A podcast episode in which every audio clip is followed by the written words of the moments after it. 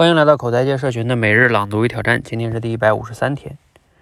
呃，继续我们昨天那个古典老师写的那文章中的话题哈，也就是百分之九十九的人呢，他在那种不成功的日子里，就是比较普通的日子里哈，该如何看待自己？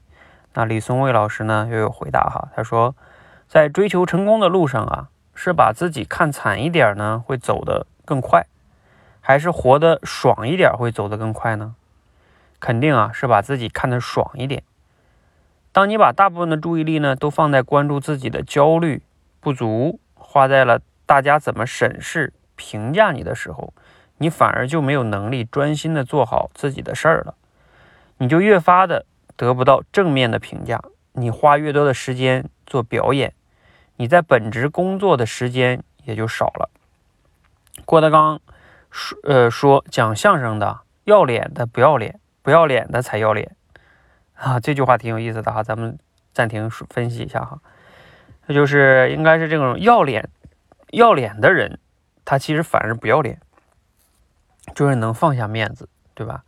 而不要脸的人呢，啊，才去在乎面子哈。其实挺有意思的哈，虽然可能说的有点夸张，但是他大概是这个意思哈。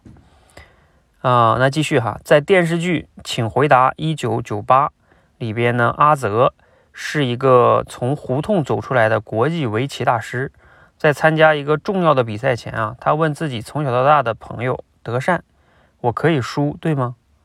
他的朋友们说：“当然了，你不管怎么样都比我们牛逼很多了。”最后阿泽也没有输。当时看这个故事啊，我就感慨，一个这么厉害的一个人，他真正需要的支持是什么呢？就是让自己接受一个最糟糕的、最没办法接受的情景。当他发现自己身边人自己真的能接受，他也就释然、放松，发挥的更好了。好，依然是摘自于古天老师这篇文章。嗯，其实这篇内容讲完了呢，我觉得跟我们之前哈分享过的一些什么成长型思维啊、接纳自己啊啊都是相关的话题哈，我就不多说了。不过呢，因为我们是练口才的社群哈，我还是再多说一点，反复我们说过的很多遍的话哈，就是关于很多人上台讲话会觉得紧张是吧？然后担心自己讲不好，其实就就像这里边那个阿泽啊，对不对？我是可以输的。你换到我们讲话这件事，就是我是可以讲的不完美的，我甚至可以卡的，我允许我卡的。有时候我们特别紧张，就是因为你不允许自己啊出错出丑，你太期待完美了，但是呢，你往往是不可能完美的。那这个时候呢，一真出现反差，你就接受不了。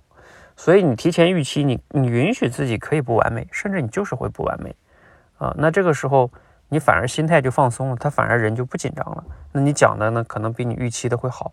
好，那就算你确实讲的没有预期的好啊，就是确实讲的很糟糕，那又能怎么样呢？又不会死人是吧？然后接纳他，以后重新再来，再去锻炼他。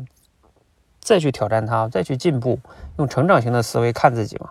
如果你实在在现实中你觉得，哎呀，这个讲的不好太丢人是吧？那没办法，那你就得来我们这儿吧。你来我们的直播间，我们经常跟学员讲的就是，我们的直播间是一个训练场。训练场的意思就是你跌倒了可以重新来啊，没有观众，也没有那么多的嘲笑打击，有的是教练的反馈和不行再来，不行再来，直到你行啊，一直鼓励你。所以，那你就把这个，就是我们经常讲的，把丢人的一面留在我们这儿，然后把精彩的一面留在你的现实生活中。嗯，要不然你就真的没办法了。你想嘛，你在现实中你就放不开，啊，你又怕失败啊，而且失败的成本呢，你又担心比较大，你又不来我们这儿来练，那就真的好像只能靠你自己了哈。